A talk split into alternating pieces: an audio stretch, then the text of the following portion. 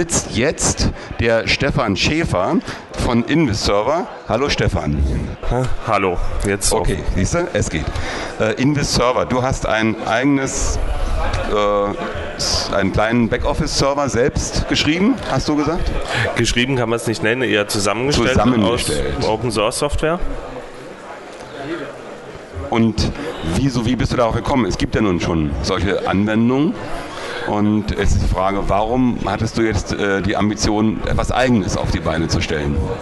Naja, ich habe gemerkt, dass es ähm, in meinem Kundenkreis, im Bereich von Kleinst- und Kleinunternehmen, eigentlich keine passende Lösung gibt. Die Lösungen, die es gibt, die richten sich im Prinzip alle an, an Firmen mit eigenem IT-Know-how oder IT-Fachwissen und das fehlt, sagen wir mal, in der kleinen Arztpraxis oder beim Handwerksbetrieb völlig. Und die Produkte, die es so am Markt gibt, die ignorieren das scheinbar. Jetzt ist die Frage, äh, wozu braucht eigentlich eine Arztpraxis oder ein, ein, Zimmermann äh, einen Backoffice-Server? Das, das, ist eine gute Frage, das fragen die mich auch. Ähm, spätestens wenn da irgendwo drei Computer stehen, die irgendwie miteinander vernetzt sind, wäre es ja auch schön, wenn man miteinander zusammenarbeiten kann. Das gestaltet die Sache doch effizienter. Und ich habe halt gemerkt, dass es hilft, wenn einer da ist. Ich, ich bin das paar Jahre zurück, aber ich bin in Situationen gekommen, da waren Computer miteinander vernetzt und trotzdem wurden mit Disketten von Computer 1 zu Computer 2 getragen. Also dieses äh, altbekannte Adidas-Lauf äh, in Ganz Netzwerk, genau. Mhm, Ja. obwohl die eigentlich ein Kabel hatten. Ja. Mhm. Ja, aber äh, das ist ja immer die Sache, ich kenne das auch und es gab ja immer den Grund, äh, sie haben gar nicht gewusst, wie es geht. Äh, reicht da nicht einfach eine Schulung, dass man denen sagt, guck mal, da ist euer File-Server, da könnt ihr die Daten einfach ablegen und äh, ich habe auch so eine Agentur, die ich betreue, die haben einfach einen File-Server und da legen die alles ab, der Ordner ist freigegeben und die arbeiten wunderbar damit, äh, haben aber dummerweise natürlich jeder ihren E-Mail-Klienten und jeder hat seine eigenen E-Mails, die werden dann zwar verteilt, ne? jeder holt seine eigenen E-Mails ab. Ähm, und äh, meinetwegen, er sichert die auch auf dem Server, äh, was auch schon nicht mehr ganz so einfach ist. Ja? Okay, äh, aber äh, dann hört es auch schon auf. Mehr brauchen die doch gar nicht.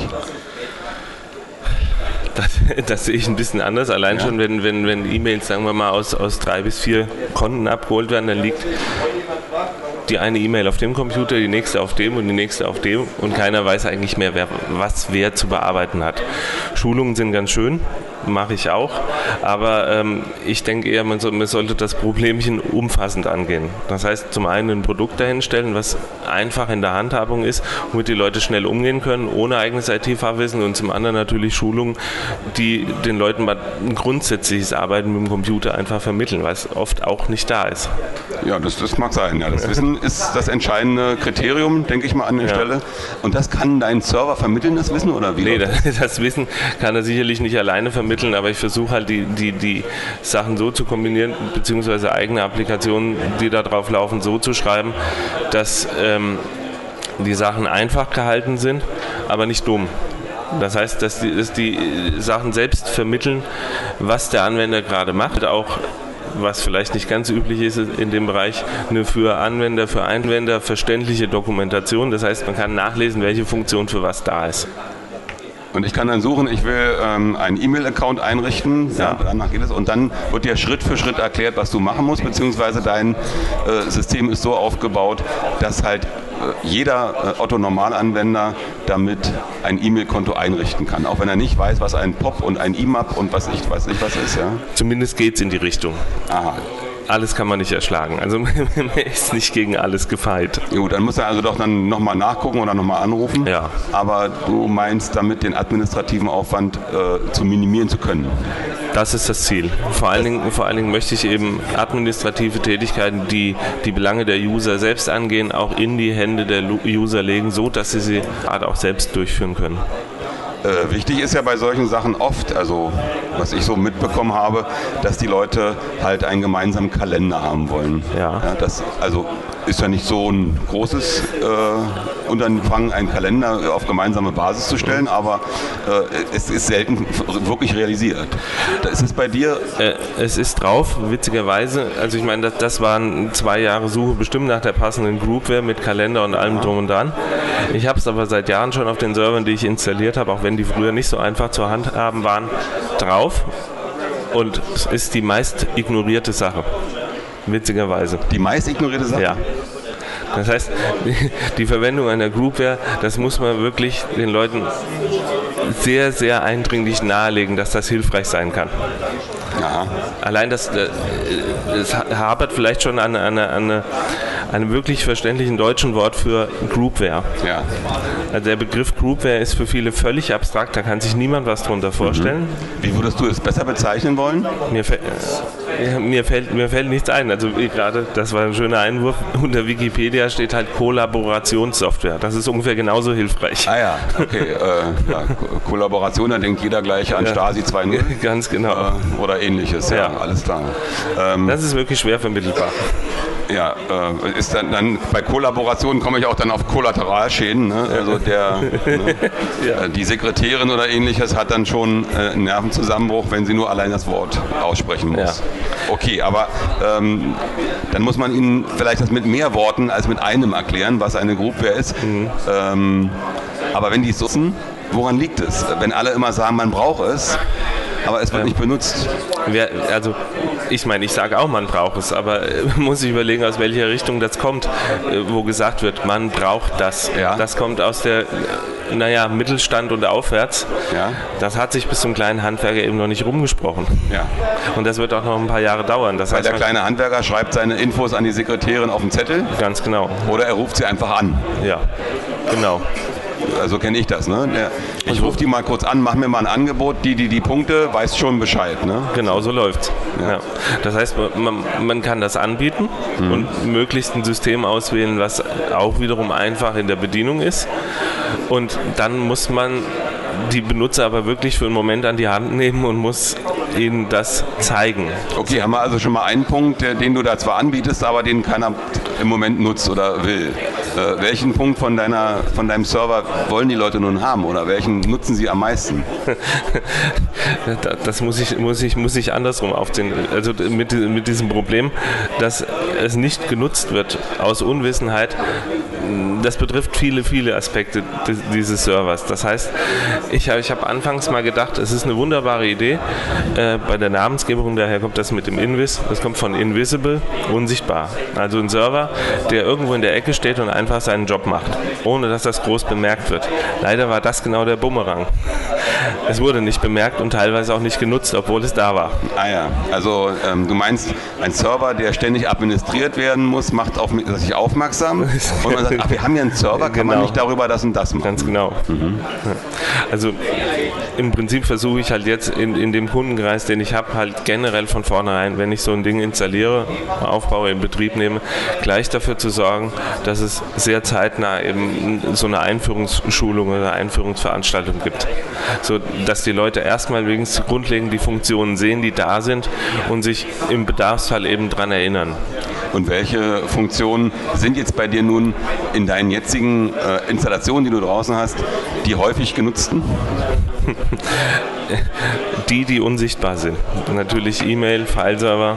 Ja. Das heißt, das Ding arbeitet natürlich als kompletter Mail-Server, aber das bekommt ja tatsächlich keiner so mit. Man macht sein Mail-Programm auf und bekommt seine Mails und versendet sie und sieht gar nicht, dass der Server die eigentliche Arbeit dahinter macht.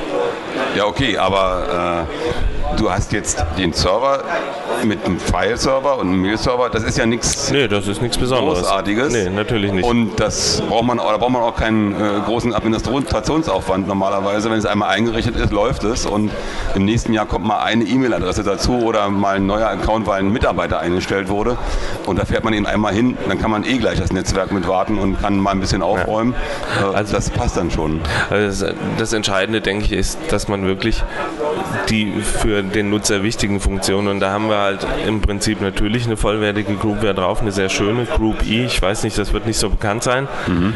Und auf der anderen Seite haben wir zum Beispiel auch ein, komplettes ERP oder Warenwirtschaftssystem drauf mit LXOffice, ist zwar ein bisschen umstritten, wir, also das gehört aber zu unserer Philosophie, dass wir sagen, wir wollen auch unabhängig vom kleinen Betriebssystem sein.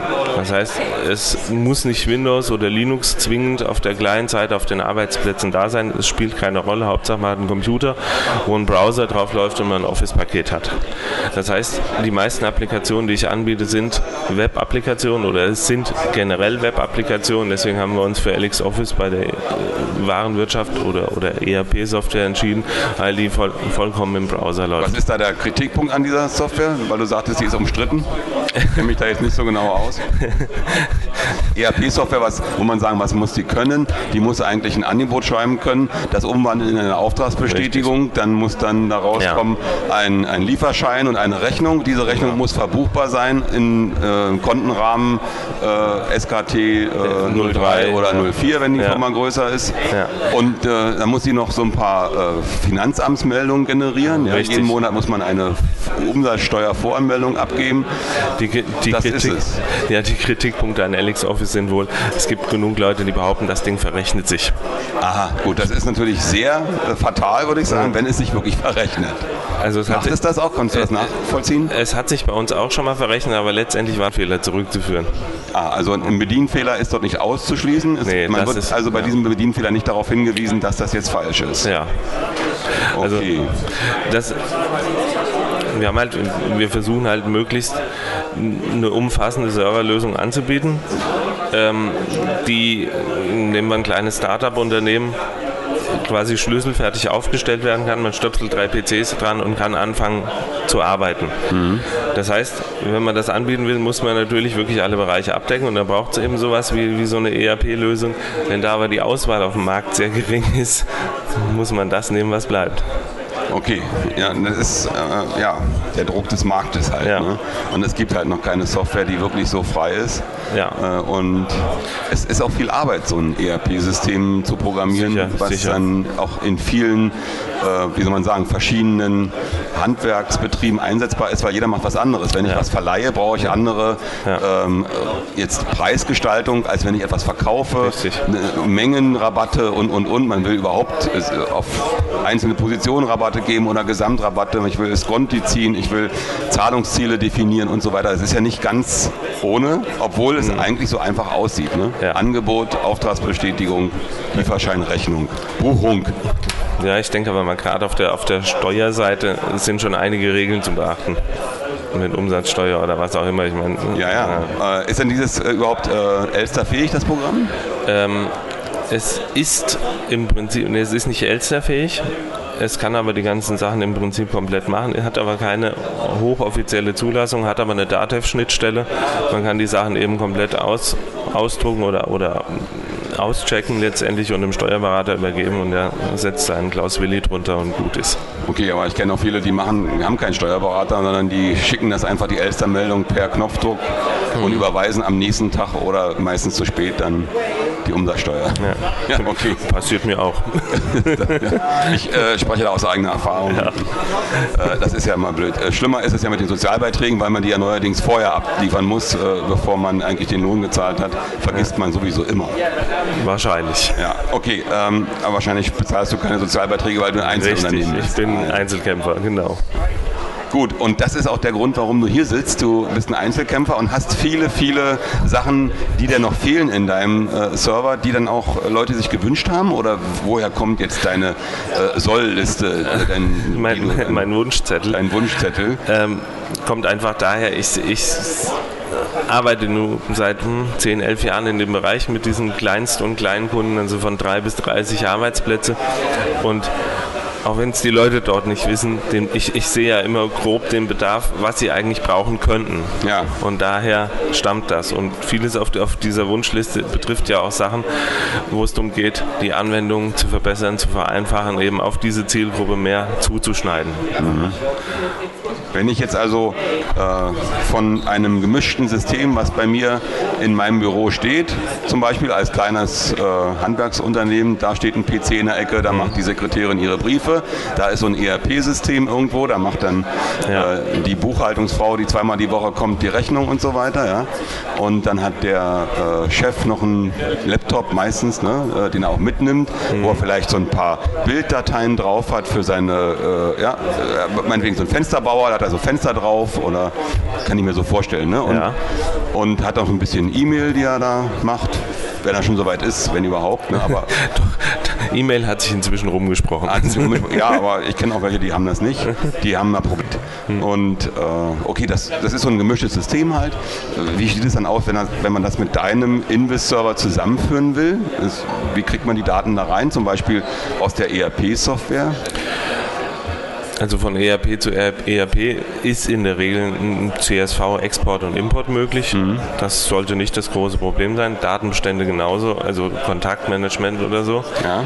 Das ist allerdings eine Sache, da haben wir noch ganz viel auf der Wunschliste. Ah.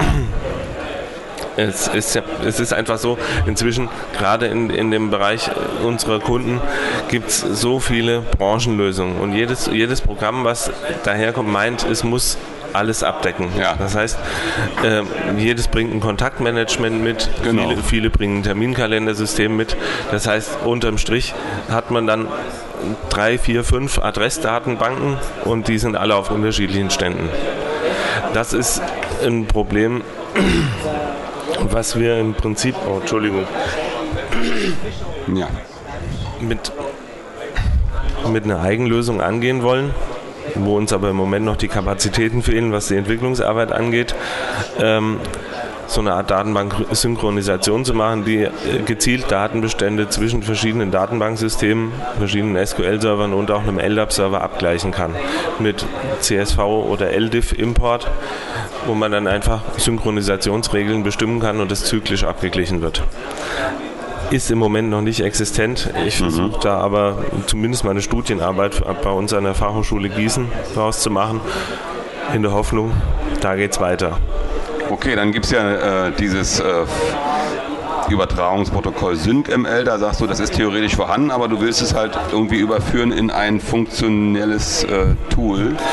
Also Sync, SyncML ist natürlich, es gibt zig verschiedene Endgeräte, alle, alle Arten von Handys und es gab lange Zeit irgendwie keine, keine gescheite Synchronisationsmöglichkeit, die irgendwie standardisiert ist. Da gibt es schon, gut, inzwischen seit eine, eine ganze Weile SyncML, was die meisten Handys sprechen, zwar leider in verschiedenen Dialekten teilweise.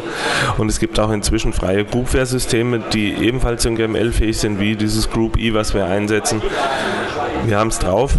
Wir haben es nur aus Zeitmangel noch nicht getestet. Jetzt geht es einfach darum, dass ich Leute finden möchte mit verschiedenen Endgeräten, die alle mal damit basteln und sagen, wir versuchen unsere, unser Handy mit Group E via SyncL in Einklang zu bringen. Also ähm, im Prinzip ist dein Invis-Server äh, ein Anfang, den du gemacht jetzt Mitstreiter, die dort sich verdingen wollen und sagen, okay, das ist ein Projekt, was mich interessiert. Ich habe auch vielleicht Kunden in diesem Bereich und ich helfe dir ja, oder mir auch, indem ich dein Produkt da anbiete. Ganz genau. Und äh, ihr gemeinsam da was äh, weiterentwickelt und für meine Kunden halt eine Lösung habe, die nicht so teuer ist, die nicht abhängig ist, die frei ist. Ja, ganz genau. Und das abdeckt, was vielleicht aus äh, größeren Firmen äh, kommt für größere Firmen, dass ihr diese Lösungen, die halt im Mittelstand vielleicht jetzt mittlerweile schon Einzug gehalten haben, auf Basis freier Software auch in die ganz kleinen und Kleinstunternehmen. Ganz genau, das ist das Ziel. Das ist das Ziel. Und also ich, es soll im Prinzip alles komplett auf freier Software, auf Open Source Software basieren. Das heißt, Lizenzkosten sollen für, den, für, die, für die Kunden in der Form nicht anfallen. Was sie bezahlen, ist letztlich die Arbeit eines IT-Dienstleisters, der das Ding einrichtet. Das Ganze soll aber auch im Prinzip IT-Dienstleistern kostenlos zur Verfügung stellen, äh, gestellt werden, dass sie es einfach bei ihren Kunden anwenden können. Ja. Das Einzige, was sie im Prinzip dafür bezahlen, ist ihre Mitarbeit bei der Weiterentwicklung. Ja, also ähm, du, du, wenn ich es anwenden wollte, deinen Server, äh, dann müsste ich bei dir mitarbeiten oder kann ich es auch so machen? Nee, natürlich kann man es auch so.